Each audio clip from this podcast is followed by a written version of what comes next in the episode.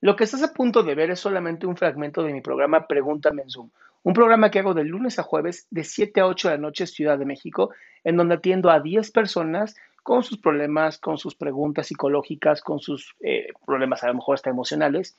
Espero que este fragmento te guste. Si tú quieres participar, te invito a que entres a adriansalama.com para que seas de estas 10 personas.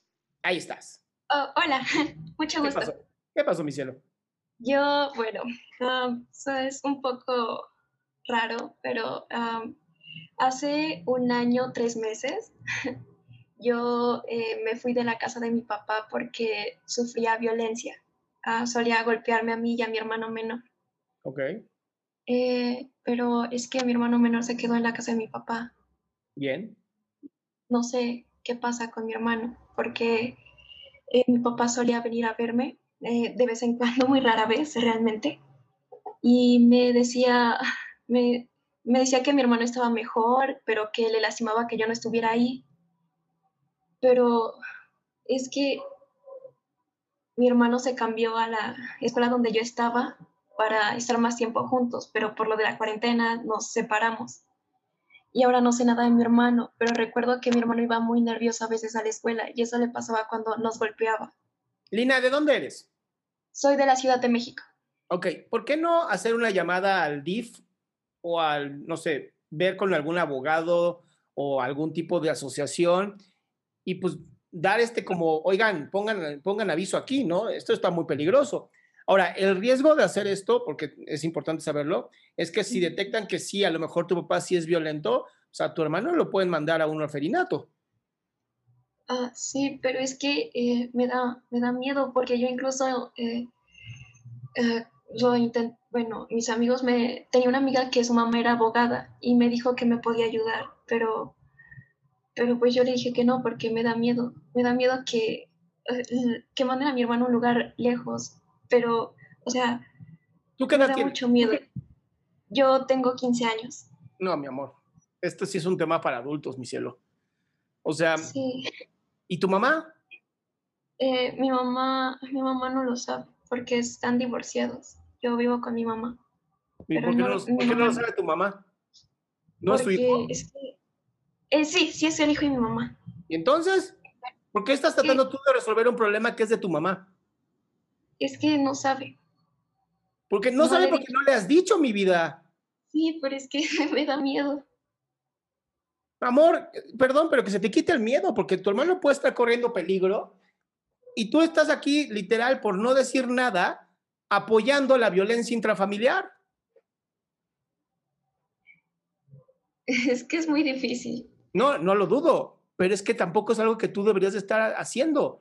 Tú deberías de agarrar toda esa responsabilidad y decir a tu mamá, mamá, este es tu hijo también, ¿eh? Jódete, arréglalo. Sí, creo que... Ya quítate esa culpa, mi vida, de verdad, te lo prometo. Si algo llega a pasar, te vas a sentir de la patada porque te van a decir, tú sabías esto y tú, sí. Va a ser peor. Por eso te digo, de verdad, ya agarra toda esa culpa y esa responsabilidad que no es tuya y dásela a tu mamá, que es problema de ella porque es su hijo. Sí. Ah, ok. Pero es que, es que de esa violencia yo tengo muchos problemas porque, o sea, por estar tanto tiempo con mi papá, yo, yo desarrollé, bueno, me, por su culpa tuve varios intentos de suicidio a muy temprana edad, como a los siete años. Y no sabía qué era, pero aún así lo intentaba y es lo que más me, me lastima a esta edad. O sea, yo digo, ay Dios, ¿qué estoy intentando hacer? Y bueno, no sé, no sé qué pueda hacer. O sea, sí le voy a decir a mi mamá, pero no, no sé, no sé cómo, porque aún tengo esos problemas de, tengo esas ganas de hacerme daño, pero no sé qué hacer. Amor, entiendo las ganas de este daño porque estás con muchísimo dolor, además tomado dolor para ti.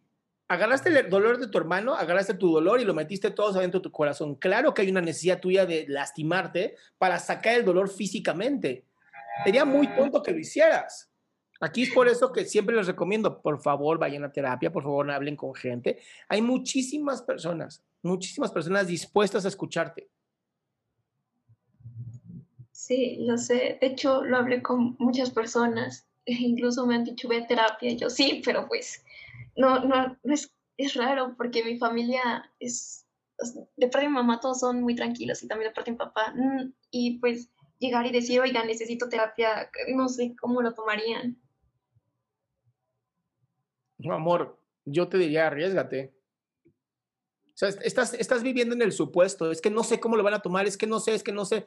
Pues aviéntalo y a ver qué pasa.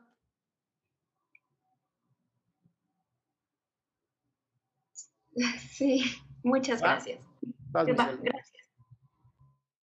Qué gusto que te hayas quedado hasta el último. Si tú quieres participar, te recuerdo adriansaldama.com, en donde vas a tener mis redes sociales, mi YouTube, mi Spotify, todo lo que hago y además el link de Zoom para que puedas participar.